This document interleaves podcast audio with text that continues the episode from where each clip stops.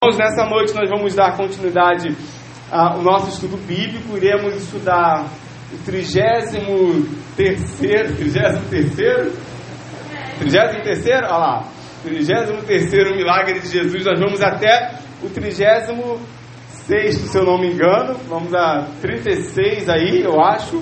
Então faltam três apenas para a gente encerrar a série de estudos bíblicos sobre os milagres de Jesus. Hã? Eu acho que eu comi um porque ele já foi feito. Então vai ser 36 aí. A gente vai ficar até os 36 milagres. Porque um que eu coloquei como 37 já tinha sido repetido. E aí nós vamos estudar então 36. Irmãos, estão atentos, né? 37. Um só que eu deixei de falar. Já estão ali atentos ali. Pra... Nós vamos estudar 36. Hoje nós vamos ler sobre a cura do cego Bartimeu. Os irmãos já ouviram falar nessa história? Já, sim, né? Todo mundo que tem pelo menos aí um ano de novo convertido de crente já ouviu falar sobre a cura do cego Bartimeu. Uma pergunta para os irmãos que já ouviram falar: o cego Bartimeu, ele nasceu cego ou ele se tornou cego? Antes de você ler a palavra, este lá, está no computador. Já que você já ouviu falar pelo menos uma vezinha na vida desse camarada, ele nasceu ou ele ficou? Isso, quem não, quem não lembra, fala, não lembro não, não vai dar chute. Falar que acha também não É, falar que acha também não é coisa. É. Vamos fazer, vamos fazer então uma votação. Quantos acham que ele nasceu cego? Levanta a mão. Uma, duas, três, quatro. Quatro acham que nasceu. Tu acha que nasceu? Cinco. Quanto acham que ele via e se tornou cego durante a sua vida? Levanta a mão. E tem gente que não acha nenhum nem outro, olha aí.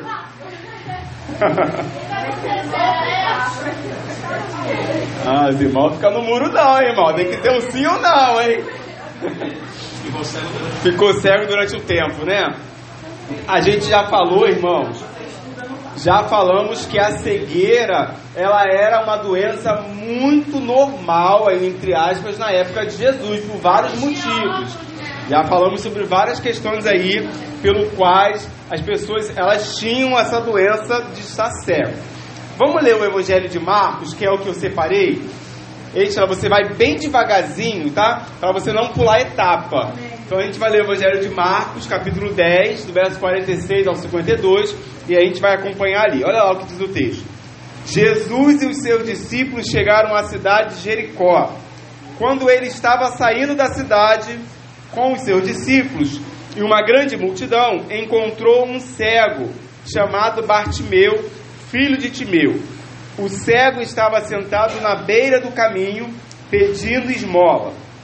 Quando ouviu alguém dizer que era Jesus de Nazaré que estava passando, o cego começou a gritar: Jesus, filho de Davi, tenha pena de mim. Muitas pessoas o repreenderam e mandaram que ele calasse a boca, mas ele gritava ainda mais: Filho de Davi, tenha pena de mim. Verso 49. Então Jesus parou e disse: Chamem o cego. Eles chamaram e eles disseram: Coragem, levanta-se, porque ele está chamando você. Então Bartimeu jogou a sua capa para um lado, levantou-se depressa e foi até o lugar onde Jesus estava. O que é que você quer que eu faça? perguntou Jesus. Mestre, eu quero ver de novo, respondeu ele. Vá, você está curado porque teve fé, afirmou Jesus. No mesmo instante, Bartimeu começou a ver de novo e foi seguindo Jesus pelo caminho. Ele era cego de nascença ou ele se tornou cego durante a sua vida? Se tornou cego durante a sua vida. Ah, de vocês tem como aí? Como é que tá dizendo de vocês? Respondeu esse detalhe de mim. Como é que tá a leitura de vocês aí? Jesus, que eu te faça? Ele falou mestre, que eu torne a ver. Que eu torne a ver, que eu torne a ver significa que ele o quê? Já via. Não é tornar a ver, irmãos, é que você já via. Não, o meu foi Ele viu, ficou cego, aí ele O meu tá assim, o cego me disse, mestre, que eu tenho a vista. É, a tua versão ela já dá. É, a tua versão, a tua também dá. Que eu tenha vista. Então já é uma versão que a gente tem que traduzir ela para compreender melhor o que é tornar a vista, o que eu tenho a vista, né? Mas a ideia aí é de que Bartimeu ele se tornou cego durante a sua vida. Ele ficou aí sem a visão. Aí, irmãos, eu vou fazer uma, uma atividade com vocês hoje nessa, nessa noite, que eu quero que os irmãos usem a cuca dos irmãos para pensar. Bota para mim a primeira imagem aí, por favor. Quantos dos irmãos já participaram, já brincaram de uma brincadeira para achar as diferenças? Você já, quantos já acharam a diferença? Já, já brincou dessa brincadeira? De procurar a diferença? A gente não vai falar sete erros, porque a Bíblia tem erro? Não. Mas quando nós comparamos os evangelhos, existem narrações que são diferentes. Irmãos estão procurando o que? Eu aí nessa imagem? Não. Essa imagem não tem, ó. Achou que não tem, que a minha imagem eu só copiei e coloquei uma. A nuvem lá, a primeira nuvem é diferente da segunda. Não é não. É sim.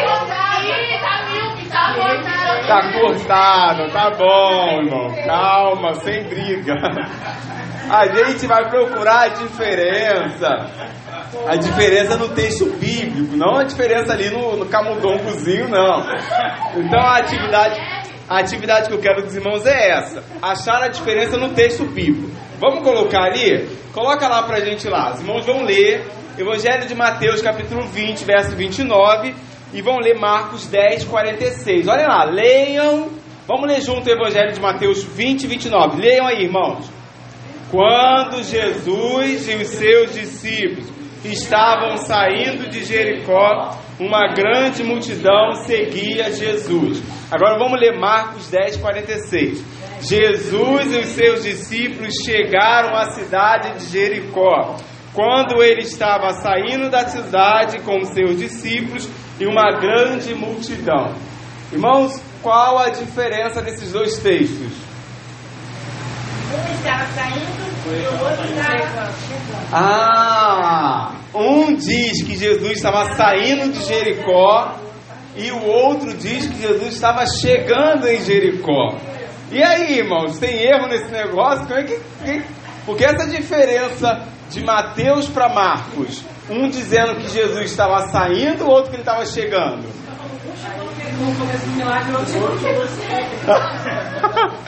Ó, o texto diz, ó, saindo de Jericó. Então ele saiu de uma cidade. O outro diz que ele estava chegando na cidade de Jericó. E o milagre acontece quando Jesus sai de Jericó ou quando Jesus chega em Jericó. Será que os evangelistas aí trouxeram um erro na palavra de Deus e a gente está caindo em erros? Eu acho que é quando ele chega. Hã? Acho que é quando ele chega. Tá saindo. Quando ele, quando ele estava saindo de Jericó. E por que que, por que, que então Mateus diz, é, Marcos diz que ele estava chegando na cidade?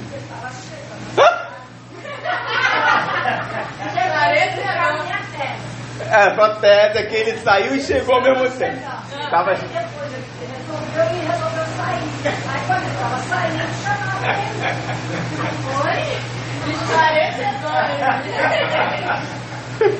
Bom, sabe aquela brincadeira que você tem que seguir a linha para chegar no destino? A irmã seguiu a linha e voltou. Isso. Marcos não estava presente. Marcos ele tem a narrativa é, de Pedro. Pedro é que fala para Marcos que Pedro era uma testemunha ocular. Ele estava presente. Hã? Não sei se você está lendo o que está escrito aí. Aí eu vou te pegar depois. É, é. Vamos lá. A Esther é a única que não pode falar hoje. Não, a Esther é a única que não pode falar hoje porque ela tá lá com a visão do computador. Não pode falar, irmã Esther, você não pode. Vamos entender então, irmãos, o que está acontecendo ali? Coloca lá para mim, irmã. Entendendo o texto, olha lá. Haviam duas Jericós. A antiga mencionada no Antigo Testamento, cerca de 40, 24 quilômetros a nordeste de Jerusalém, e ao sul desta, a nova construída por Herodes o Grande. O que está acontecendo?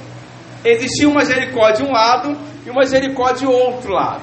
Jesus sai de uma Jericó, então Mateus está falando que ele está saindo daquela, e Marcos está dizendo que ele está chegando na outra. Então Jesus, ele saiu de Jericó e entrou em Jericó. Só que são Jericós diferentes, existem duas. E no meio desse caminho, ele então realiza a, mila- a a cura de Bartimeu. Entre sair de uma e entrar na outra, Bartimeu ela- ele é curado. Então, quando a gente encontra um dizendo que ele sai e outro dizendo que ele chega, não está errado.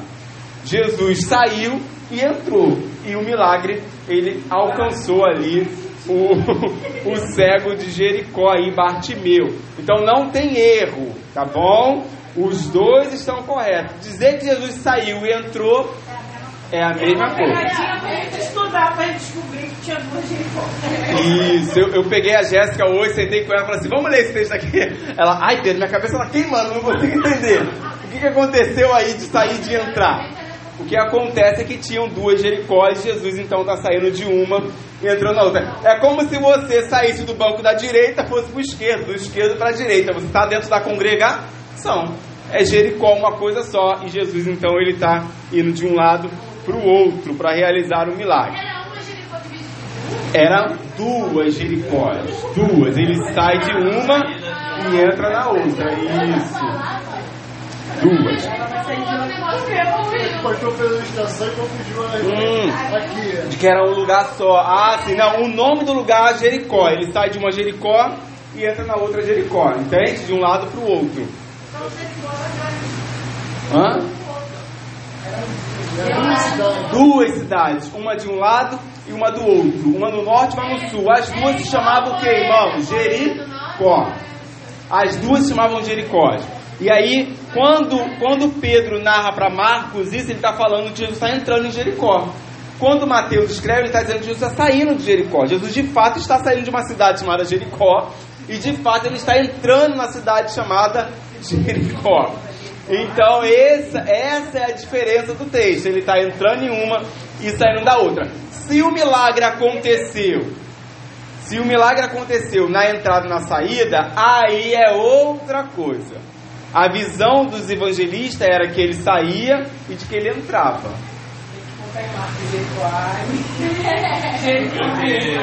Marcos ele expressa que ele, tá em, ele chega em Jericó, depois ele fala. Isso, aí ele fala saindo da cidade. Exatamente, olha lá. Vou ler 46. Jesus e os seus discípulos chegaram à cidade de Jericó quando estava saindo da cidade com os seus discípulos. Ou seja, eles saíram da cidade de Jericó e chegaram na outra cidade da Jericó. Então tem duas cidades com o mesmo nome. Exatamente, o Evangelho de Marcos ele até detalha mais aí quando Jesus estava saindo de uma cidade e chegando em outra cidade de Jericó. Falta de criatividade.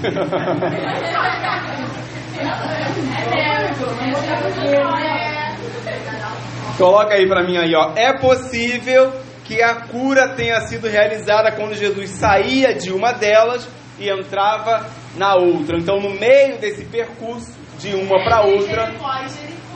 Jesus realizou o milagre. Exatamente, irmã Isla. Agora tem uma outra aí para os irmãos olharem aí, ó. Vou deixar os irmãos verem, comparando o texto, ó. Encontra a diferença. Lê aí, Mateus 20, 30, lê primeiro. Vamos lá, irmãos. Depois. Dois. Lê, irmãos. Ouviu alguém dizer que ele estava passando e começaram a gritar: Senhor, filho de Davi, venha nós. Lucas 18, 35. Irmã, você hoje. A gente vai ler, calma. Lucas 18, 35, irmãos, por favor. Jesus já estava chegando perto da cidade de Jericó. Acontece que um cego estava sentado na beira do caminho, pedindo esmola. Qual a diferença aí que a gente encontra esses dois aí? Hã? Um diz que haviam dois cegos, outro diz que havia um cego. E aí, irmãos, dois ou um? Jesus cura dois cegos ou cura um cego? Quem tá certo, quem tá errado nesse negócio aí? Aqui foi um, né? Foi o. Depende, Mateus ele tá onde? Porque eu não entendi Jericó. Irmãos, os cegos estão na beira do caminho. Os dois falam isso, ó. Entre uma cidade e a outra havia um cego na beira do caminho. Então, entre Jericó e Jericó, Jesus vai caminhar e vai encontrar com o cego na beira do caminho. Agora a pergunta é: ele encontrou dois cegos na beira do caminho ou ele encontrou um cego na beira do caminho? Encontrou o quê? Três cegos? Irmãos, não. Ele encontrou. Dois numa cidade e um na outra. Olha, um é um pensamento. Olha, irmão. Hã? Sempre redondo pra cima. Tá redonda pra cima. A irmã somou logo, tem duas cidades. Depois de ir a Jericó, três cegos. São dois cegos. Mas não é o que. Dois cegos. Você acha que são dois cegos, mas um se destacou. É um pensamento da Eu irmã. acho que não, eu concordo com a irmã Não, você acha que tinham três, três cegos. Coloca pra mim o slide da imagenzinha aí pra ficar por enquanto aí. Então, os irmãos, quantos dos irmãos acham que eram dois cegos? Eram dois cegos, levanta a mão. Dois cegos. Dois. Um, três, quatro, cinco, seis. Seis acham dois cegos. Quanto acha que era um cego só? Levanta a mão. Um cego. Um. Oi, mano. Que era três? Eu nem cheguei no três lá. Porque não deu opção de três. É três. Não, um, dois, três. São três. Ai, tá quase, quase o, o baú do roda-roda que tinha. A portinha, cada um corria para um lado para tentar acertar. Bom, vamos ver, tem uns pensamentos aí. Primeiro pensamento, coloca aí para nós aí, irmã Eixo. Ó. Primeiro pensamento, ó. Mateus informa que Jesus curou dois cegos, curando talvez um deles quando saía da velha Jericó e o outro quando entrava na nova Jericó. Então pode ser um pensamento de Mateus é de que Jesus cura dois, porque um estava na saída de uma Jericó e o outro estava na entrada da outra Jericó. Se você está falando que os dois chamaram junto, eles gritaram junto no, no texto aqui. Isso, Sim, Isla. mas que um tá no lado, outro tá no outro, então não é. Então, muito bem, muito bem. Irmã Isla falou que os dois chamaram junto, Senhor, filho de Davi, tenha misericórdia de mim. Então, você, esse pensamento você já tira já. Isso são pensamentos, a irmã Isla já quebrou esse pensamento dizendo que como vai chamar um de cada lado se eles estavam juntos? Ok. Então, passa o próximo pensamento aí. Segundo pensamento. No Evangelho de Marcos aparece o nome de Bartimeu, pois ele pode ter sido mais conhecido dos dois cegos. Ou seja, Marcos ele destaca o nome de Bartimeu, porque Bartimeu era mais conhecido naquela ocasião naquela época. Então, ele cura dois, mas só coloca um, porque Bartimeu tomou destaque pelo nome, pelo, pela, pela vida dele ali naquela ocasião. Então, o que a irmã Tainá falou aqui né, é o segundo pensamento. Muitos creem dessa maneira. Jesus curou dois, mas Marcos só destacou o nome de um. E Mateus não destacou o nome de ninguém.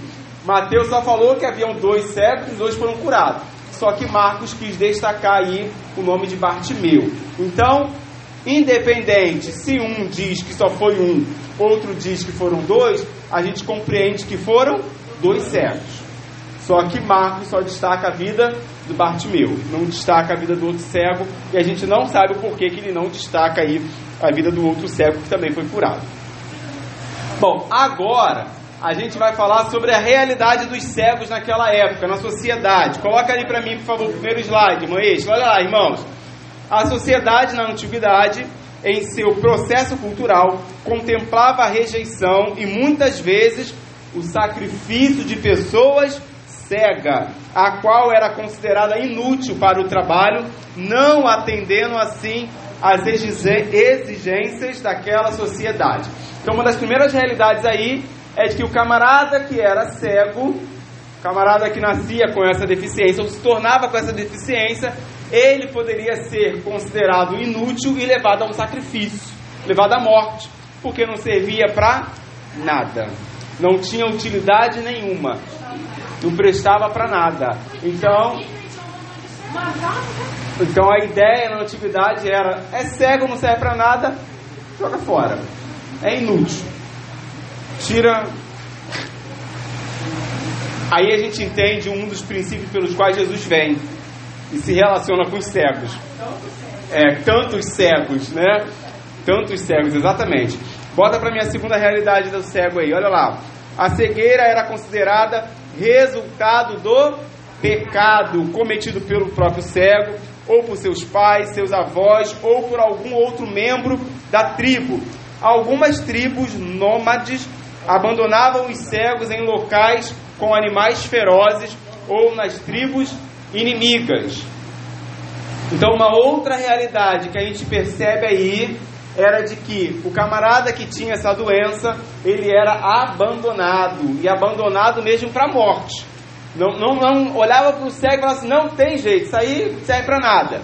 Essa tribo ali, irmão, tribo nômade, são tribos de, de sociedades que vivem é, sem um lugar fixo, de tendas. Então monta uma tenda num canto, daqui a pouco pega a tenda, vai para um outro canto, para um deserto, e vai montando as tendas em vários lugares, e aí por isso essas tribos, elas então pegavam cego, nascia cego, abandonava para a esfera, abandonava uma tribo inimiga e deixava lá para a morte. Porque se você faz parte do inimigo, você vai morrer.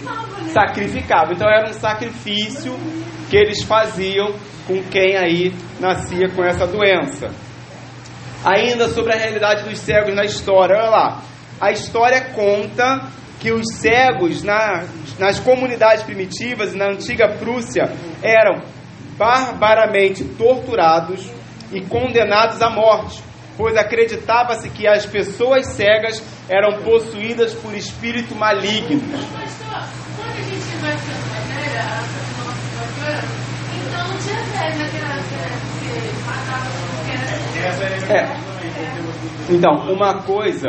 ah, falou que, no caso, como os que nasciam eram sacrificados. No caso, os que, os que adquiriam essa. desenvolviam, no caso, essa É. doença, eu fazia o quê? eles acreditavam de que era por causa do pecado, E também era sacrificado também. Mas Então tinha pecado. né? Hã? Tinha alguns que conseguiam. que É, a gente está falando, irmãos, a gente está falando da antiguidade, tá bom? Antes de Cristo, essa época aí antes de Cristo.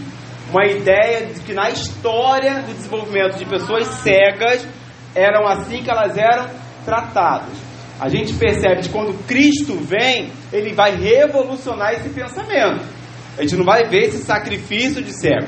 Por mais que a lei colocava o cego à margem da sociedade também excluía, não matava, excluía o camarada, deixava ele distante. Então nós estamos falando de uma realidade antes de Cristo, de como que a sociedade lidava com alguém que tinha deficiência. Era pecado, era morta, então tiravam do meio do povo de qualquer maneira para que ela não permanecesse junto do povo.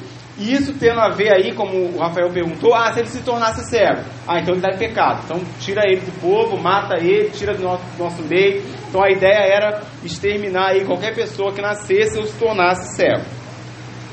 Aí a gente tem também crianças, né, irmãos, que nascem cegos. Coloca aí pra gente aí, olha o que, que acontecia com as crianças então. Aí surge aí o infanticídio. O infanticídio das crianças que nasciam cegas eram frequentes, bem como o abandono dos que haviam perdido a visão na idade adulta, os quais ficavam entregues à própria sorte. Então, uma criança que nascia ou se tornava cego, eles deixavam no beira do caminho. E claro que uma criança sozinha à beira do caminho não vai sobreviver. Inclusive existe uma tribo indígena que quando, né, a criança nasce com uma deficiência, eles enterram ela viva. Eles enterram ela viva. Eles enterram ela viva. Até hoje a gente tem essa realidade. Inclusive assim, nasceu gêmeo, né? Eles vê qual é o mais forte, vai lá, enterra vivo lá e o que sobreviver fica. Então nascer gêmeo nessa tribo não é bom. Não vale a pena querer ser gêmeo nessa tribo. Mas é, é uma realidade que a gente ainda vive no tempo de hoje. O infanticídio ele acontece. Ele é uma realidade. Por isso que muitos missionários, quando chegam nessa realidade, porque é cultural, isso para eles é cultural, é cultural para um missionário chegar lá e mudar essa cultura, que é muito difícil. É muito, é muita visão de Deus, estratégia para poder ensinar aí essa questão. A gente até tem um relato de um missionário, tem um livro de um missionário que ele foi para uma tribo dessa e ele levou uma ideia lá daquilo que Deus queria. Eu vou lembrar, calma. A irmã Eixla, calma. Jesus. Eu vou tentar lembrar em algum momento. Pastor, deixa eu fazer uma pergunta. Eu sei que não tem muito a ver com o texto, mas é igual a questão esse esse é levado para o debate, é, é parecido. Existia também um lugar que era. Eu não entendi, eu não ouvi. Quando esse Rodés, no caso, fica aleijado, digamos de né? Ele não é levado para a terra do esquecimento, então levar, ainda existia algo parecido. É verdade. É, é levado ele para uma terra distante, né? É do esquecimento, que era de pessoas mesmo. que eram colocadas à margem da sociedade. Então, nessa época, eles excluíam literalmente a pessoa, jogavam todo mundo lá, para não ter convívio com ninguém. Por quê? Porque acreditavam que qualquer deficiência era consequência de um pecado. Isso era contagioso. Então, a ideia era separar. A gente já falamos sobre isso. A lei, ela tem o intuito de proteger o povo e separar também aquele para que haja proteção dele também. Porque se ele ficasse ser lixado, morto, excluído, então a lei separava esse povo. Irmã Eixla. E aí, o que aconteceu com o missionário?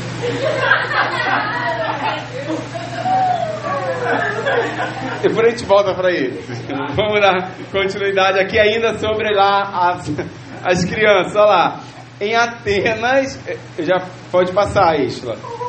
Em, em Atenas e Esparta, as crianças com deficiências eram abandonadas nas montanhas, enquanto que na Roma antiga elas eram jogadas nos rios. Então, realidades de deficiência de criança e como que finalizava-se. É, é você ver a deficiência como um problema, né? Se cada, inclusive, irmãos, no nosso tempo de hoje, a gente tem pais que rejeitam seus filhos porque nascem com uma deficiência. Abandonam. Principalmente o homem. Ah, vou ter um filho doente, né? Filho aleijado, filho cego. E, e tem, abandona. Abortos acontecem quando descobre que a criança tem uma deficiência, a pessoa quer tirar. Quando teve esse surto mesmo da microcefalia, foram Uhum. Então, são realidades da deficiência que a gente tem no tempo de hoje que a gente ainda vê esse pensamento de querer se livrar. Irmã Tainá. E na Grécia Antiga, é, a pessoa com deficiência, ela, não pode, ela era proibida de exercer cidadania. Exatamente. Ela não podia fazer nada. Era, Então ela era inútil. Volta pro primeiro slide, ela- alguém que não servia para coisa alguma.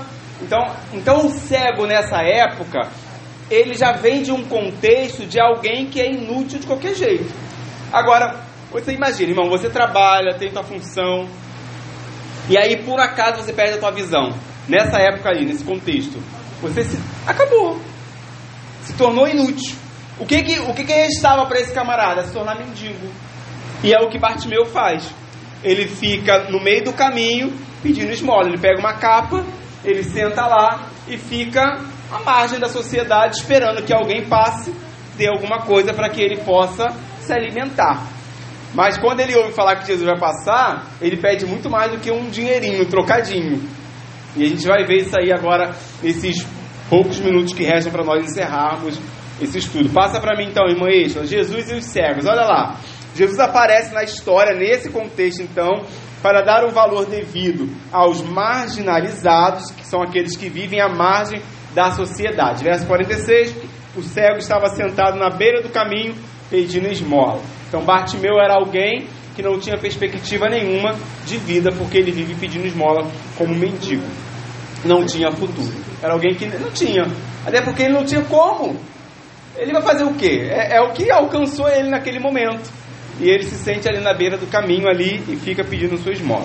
Bom, passa para mim, por favor. O cego Bartimeu e Jesus. Olha lá, o cego já havia ouvido falar sobre Jesus, porque ele grita aí o termo filho de Davi. É um título messiânico. O cego faz referência ao texto de Isaías, capítulo 11. Vamos ler, eu coloquei lá para nós lermos juntos. Bota lá Isaías capítulo 11, está aí no Data Show, tá tudo junto. Só vai passar o slide, irmã. Isso, tudo no slide.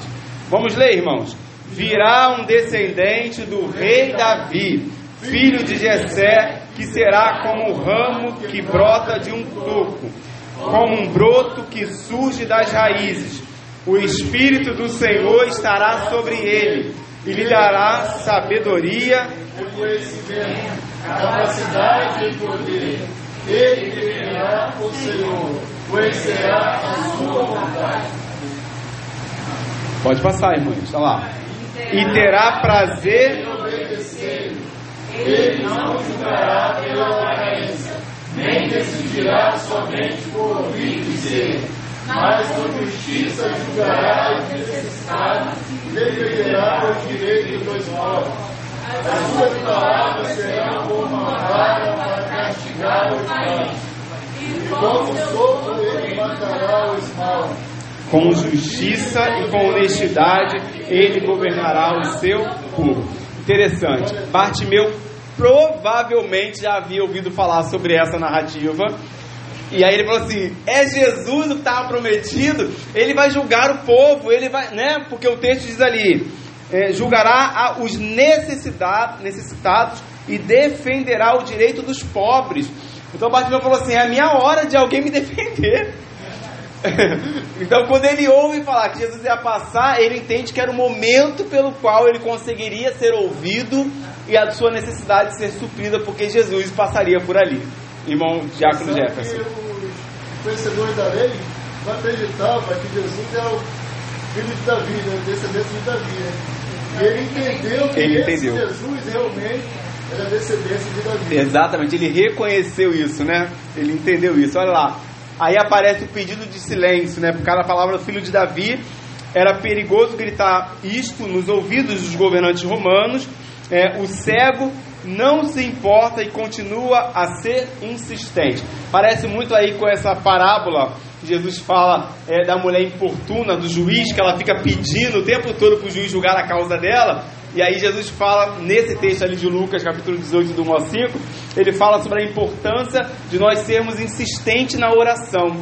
Porque olha lá o verso 47, muitas pessoas o repreenderam e mandaram que ele calasse a boca. O que, que ele fazia, irmãos? Ele gritava ainda mais, Filho de Davi, tenha pena de mim. Então o cego, Bartimeu, ele não se deixa calar por aquilo que as pessoas diziam. Fica quieto. Cala a boca! Você não tem direito de falar isso. E ele continuava ainda, porque ele conhecia Jesus, irmão. Aí a- cabe abrir um parênteses aqui grande. Você conhece Jesus? Conhece. Então a gente não pode deixar de clamar o nome de Jesus. A gente tem que gritar, pedir, continuar o tempo todo, sabendo que dele que vem o nosso socorro. Ele que é o Senhor que atende às nossas necessidades, a nossa oração. E Bartimeu então começa a gritar e não para de, de, clamar ali, mesmo que os romanos ouvissem o grito, ele continua mesmo temendo ali, porque ele poderia morrer, está gritando isso, porque eles não aceitavam Jesus como Messias, A única esperança dele, né? a única esperança dele. Então ele se agarra a ela e ele clama a esse Jesus aí com toda a força dele. Bom, aí o texto fala para nós que Jesus ele para no meio desse caminho, olha lá. A ação de Jesus em parar é uma repreensão aos discípulos que desprezavam o cego mendigo. Olha aí, verso 49. Então Jesus parou e disse: Chamem o cego. Eles chamaram e lhe disseram: Coragem, levanta-se, porque ele está chamando você. Interessante os discípulos, né? Os mesmos que falam, cala a boca, são os que falam: Coragem, cara, levanta, ele está te chamando. Já viu quando você. Né, irmão? Tem hora que você. Tem hora que você fala pra alguém, fica quietinho, não chora não. Aí Jesus fala, deixa o cara chorar. E você fala, chora, que Jesus está mandando chorar. Não é a pessoa que. Diácono Isso Jackson. aqui é questão, voltando um pouquinho no estudo, questão do um citou dois, um citou um. Eu creio que nessa, nessa, esse entendimento que o outro citou, Bartimeu, filho de Davi, essa revelação, por ver É. o da cruz. Se eu lembro de quando tiver no teu paraíso. Verdade. uma coisa ímpar ali, então É. se enfatizou Ta-. Talvez porque nessa ocasião Bartimeu ele reconheceu o senhorio de Jesus e houve salvação a Bartimeu. E o outro talvez foi apenas curado da sua doença física que ele tinha, mas não reconheceu. Não houve esse. Exatamente. É, ele foi longe, ele reconheceu mesmo que Jesus era o descendente de Davi. E ele então declara isso. Então talvez por isso Marcos então destaca Bartimeu. É. Boa, bom destaque aí da mente. Irmã Estela que levantou a mão lá atrás. Um minuto para você. Ah, ele já falou. Ah, ele falou? Glória a Deus, aleluia. Então, irmão, Jesus parou para dar ouvido aí à necessidade. E o fato dele ter parado é repreender os seus discípulos, porque Jesus poderia muito bem ter continuado, mas quando viu os discípulos repreendendo o cego, a necessidade do cego, e o cego reconhecendo o senhorio dele, ele parou. Até porque Jesus, ele não está, é, ele não age de acordo com o nosso comando, ele age de acordo com a vontade dele, né? Porque ele poderia falar assim: não, meus discípulos já tiraram ele de mim, eu vou continuar minha caminhada. Não, Jesus parou porque ele tinha, tinha, eu creio, irmãos, que havia o propósito também de curar Bartimeu pela realidade que o cego se encontrava. Então Jesus teve o que pelo cego? Compaixão. Viva a compaixão. Jesus teve compaixão da realidade desse camarada. Por isso também ele age ali naquela realidade que ele está enfrentando. Também que ele viu também o coração. Coração. né? Sim, claro. Ele clamaria com altivez ali não aconteceria nada. Uma parte importante que muitas vezes nós discriminamos a pessoa, o estado que ele estava. E isso acontece até no dia de hoje, né? no nosso meio. Né? Se quando uma pessoa é interna, toda bonita, a pessoa vê de uma forma. Quando vê toda assim, é, maltratada, maltratada, a pessoa vê de outra forma. Né? Mas como diz Deus para Samuel, eu não vejo como homens veem, eu vejo o coração. É, exatamente. É, e esse texto de Isaías capítulo 11, ele fala sobre isso. Aquele que virá se julgar a aparência. Ele não vai ficar julgando você pela tua aparência. Ele vai julgar com justiça. Exatamente. Toda- a maioria, a maioria dos, que sempre, ele sempre fala sobre a fé. E a gente vê uma fé em Bartimeu. Ele não via, ele só ouvia. A palavra de Deus diz que a fé ele não ouvia. Ele ouvia que Jesus, com certeza ele tinha ouvido muito sobre Jesus. Mesmo o pessoal falando, cala a boca, cala a boca, ele falou, não, eu tenho fé que ele vai me ouvir e ele vai me curar, eu vou continuar. E ele o continua. interessante, sabe o que é, irmãos? Se Bartimeu ele frequentava um local onde era ensinado a lei, ele frequentava quando ele via, porque um cego não entrava. Então Bartimeu, depois que perde a visão, ele não se esquece daquilo que ele ouviu. Ou seja, a aflição da doença que ele enfrentou não fez ele perder aquilo que ele havia ouvido da palavra. Olha que lição, né, bonita. E quantas vezes a gente passa por uma aflição e a gente se esquece das promessas de Deus, esquece da palavra. Isso é importante a gente aprender, guardar e praticar a palavra de Deus. Como eu coloquei hoje Esdras, Esdras falando lá, né? A ideia de que ele escolheu estudar a palavra, ensinar a palavra e praticar a palavra. A gente tem que estudar, guardar e praticar a palavra de Deus no nosso coração.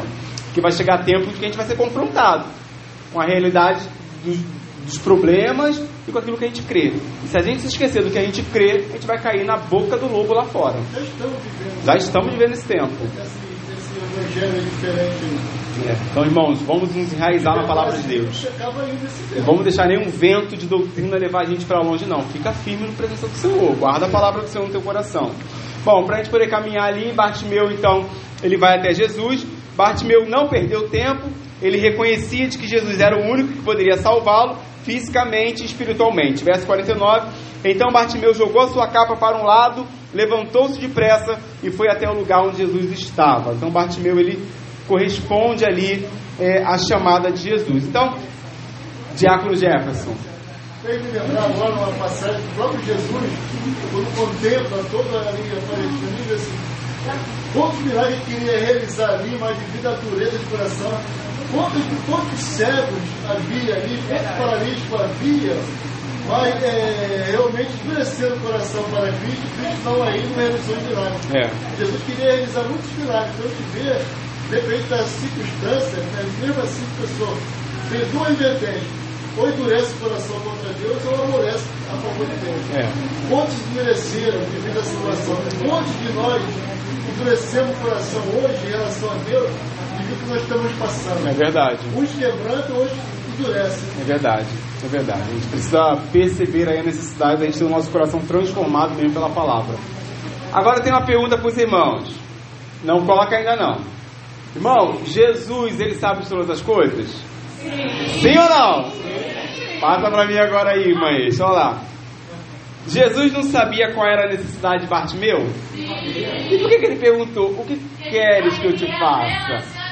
Não sei, vamos lá. O que é que quer que eu faça? Ele pergunta para Jesus. Ou Jesus pergunta para Bartimeu: O que é que quer que eu faça? Irmão, o cara é cego. Cego. Né? Ele está lá diante de Jesus. Jesus, filho de Davi, tem misericórdia de mim. Aí Jesus pergunta para ele: O que queres que eu te faça? Por que, que Jesus faz essa pergunta se Bartimeu está ali na beira do caminho, cego? Ah.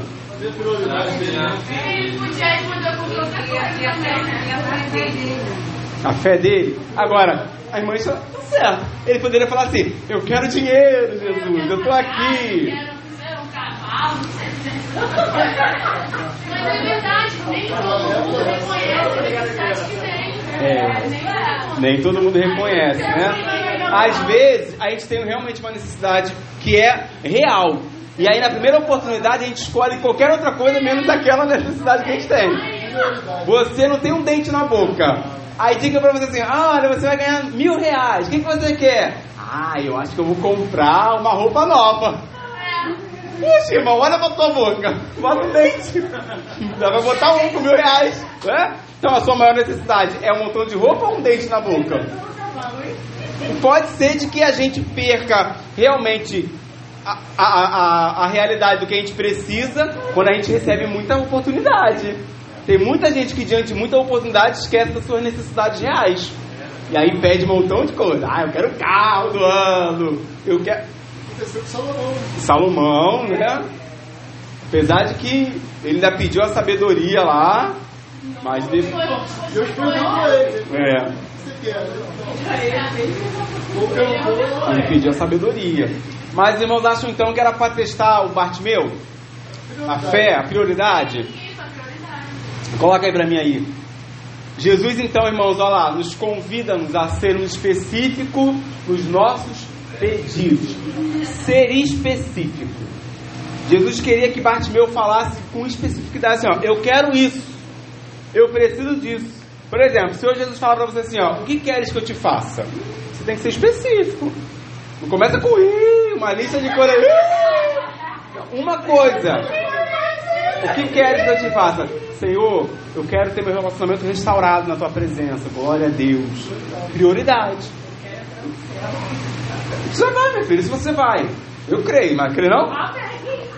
Você vai. Ela falou que ela quer entrar no céu. Isso eu vou. Vai, eu vou, nós vamos.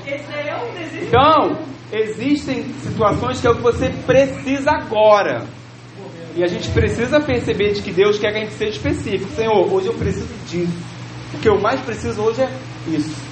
E o Senhor vai lá e traz isso sobre o nosso coração, porque ele trouxe a Bartimeu. Olha lá, mestre, eu quero ver de novo, respondeu ele. Então era o que ele precisava. Ele não queria dinheiro, ele não queria emprego, que isso ele iria fazer depois que ele tivesse a visão dele. Então ele pediu aquilo que era prioridade, eu quero ver. E Jesus então concede ele. Exatamente. O que você pediu hoje especificamente é o que você precisa. Então a gente, para finalizar o último slide, a fé em Jesus. Jesus revela de que a fé de Bartimeu trouxe como resposta a cura, ver, pode ser dois sentidos, físico e espiritualmente. Então, Bartimeu, diante desse contexto, ele pode ter é, pedido para ver em um contexto físico como um contexto espiritual. O que eu creio é de que Jesus tanto cura ele fisicamente, quando restaura também a sua espiritualidade na sua visão. E Bartimeu, então, é destacado no Evangelho de Marcos por, essa, por esse milagre completo que Jesus realiza na vida dele. Verso 52 encerra então: Vá, você está curado porque teve fé. Então Bartimeu teve fé para que fosse curado, afirmou Jesus. No mesmo instante, Bartimeu começou a ver de novo. e foi seguindo Jesus pelo caminho. Então ele não era um camarada interesseiro. Recebi a cura, vou, vou para outro lado de Jerico. Não, eu vou seguir esse camarada aqui que é Jesus. Irmão. é, devia ser crente. Devido à cegueira, passou por essa situação, né? É, passou por uma realidade também na sua dificuldade. Ele foi curar, ele foi cego depois que, na caminhada. Né? Sim. Então acontece, ele já tinha estudado falar de Jesus. Então, particularmente, ele deveria ser crente, deveria ser igreja dele, devido à cultura que era, como cego, foi jogado, foi né, separado do povo, né? É. E É, o, o que a gente percebe é que a realidade dele acontece realmente depois de uma vida que ele teve de ouvir da lei, e aí ele passa por essa situação. Isso é interessante até a gente pensa- pensar, irmãos. Crente que lê a palavra, estuda a palavra, passa por adversidade? Pode ficar cego? Pode. Isso não é pecado, não, é doença que né, a gente enfrenta ele foi, ele foi curado físico e espiritualmente. e espiritualmente. E voltou a seguir a... Exatamente. O pensamento que levou toda a nossa enfermidade. É, é, não, é. Eu, tomo remédio todo dia. É, a, a enfermidade ali que o Senhor levou é a enfermidade espiritual, irmão. Toda enfermidade que nos condenava espiritualmente, Jesus levou sobre si. O salário do pecado que era a morte, ele levou sobre ele. Por isso que ele ressuscitou no terceiro dia, porque nem isso venceu ele. Então é, é, levou sobre si todas as enfermidades, são as enfermidades espirituais. Você ainda tem dor de cabeça, enxaqueca, você fica doente, toma um remédio, que isso é normal. Mas a gente precisa perceber de que nós ainda temos uma necessidade. Qual é? De continuar servindo a Jesus. Seguindo a Ele todos os dias das nossas vidas. Independente da situação. Você precisa seguir a Jesus. Pra gente finalizar, vamos lá. Semana que vem, coloca aí pra mim o que a gente vai estudar. A figueira seca. Ó, irmãos, cuidado para você não ser uma figueira seca, porque foi um milagre que a figueira se tornou seca. A gente vai falar sobre isso semana que vem. Vem para que você possa aí perceber aí a necessidade de você não tomar cuidado com as suas decisões aí para se tornar uma figueira seca aí na sua vida. É, cuidado. Vou, vou só dar um leque, ó. Cuidado com a aparência. Se Jesus te chamar e te ver aparência, meu amigo, só aparência não é ser discípulo. Já dando um, um leque aí pra semana que vem. É, um spoiler na semana que vem. Vamos orar, queridos? Vamos orar nesse momento? Quero convidar os irmãos nessa noite a colocar também diante do Senhor, mais uma vez, aquilo que é específico no seu coração. Jesus hoje trazer ao nosso coração essa palavra e trouxe, o que queres que eu te faça? Você veio aqui nessa noite por um motivo. E aí Deus então traz essa palavra de estudo, e aí ele diz a você aí, filho, o que, que você está precisando hoje? Qual a sua necessidade nesse tempo? Seja específico na sua oração. Abra o coração para Deus nessa noite. Vamos fechar os olhos, vamos orar? E vamos ser bem específico para o Senhor aí, aquilo que nós estamos necessitando nesse tempo. E creia de que o Senhor ele é o fiel, mas que ele quer encontrar em nós aqui aqueles que são verdadeiros discípulos que têm fé nele e que o reconhecem como os filhos de Davi e de que ele tem todo o poder. Pai, nós estamos em sua presença. E é verdade, Senhor, de que nós temos algumas necessidades, mas existe uma que é algo que nós precisamos que o Senhor haja, Pai. Nessa noite, Deus, nós estudamos a tua palavra e percebemos de que o Senhor nos convidou a sermos específicos naquilo que é a nossa necessidade. Os teus servos agora, Senhor, estão colocando diante do Senhor uma necessidade específica de cada um deles. Pai, encontre fé nessa noite aqui na terra, para que haja cura sobre essa realidade. Encontra fé, Deus, para que haja restauração na vida do teu povo. Encontra fé, Deus, para que haja mudança na vida do teu povo. Nós confiamos de que o Senhor continua sendo o mesmo Deus e de que hoje, ao estar aqui, está trazendo ao nosso coração transformação de vida para a glória do teu nome. Pai, se há alguém precisando ser curado fisicamente, que o Senhor cure nessa noite em nome de Jesus. Se há alguém precisando ser curado espiritualmente, que o Senhor cure nessa noite em nome de Jesus. Nós confiamos no Senhor e te pedimos, ó Deus, realiza um milagre e realiza ele para a glória do teu nome. Nós estamos sendo específicos no nosso pedido e te pedimos, ó Deus, traz resposta a essa oração. Assim como o Senhor trouxe ao clamor de Bartimeu, traz resposta ao teu servo e à tua serva, que hoje está clamando ao Senhor neste lugar. É a nossa oração, Pai.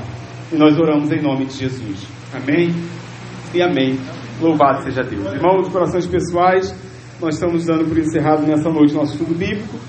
Domingo, venha, nós daremos continuidade ao culto louvaremos ao Senhor neste domingo pela manhã, à noite. Deus será exaltado porque será um culto de família.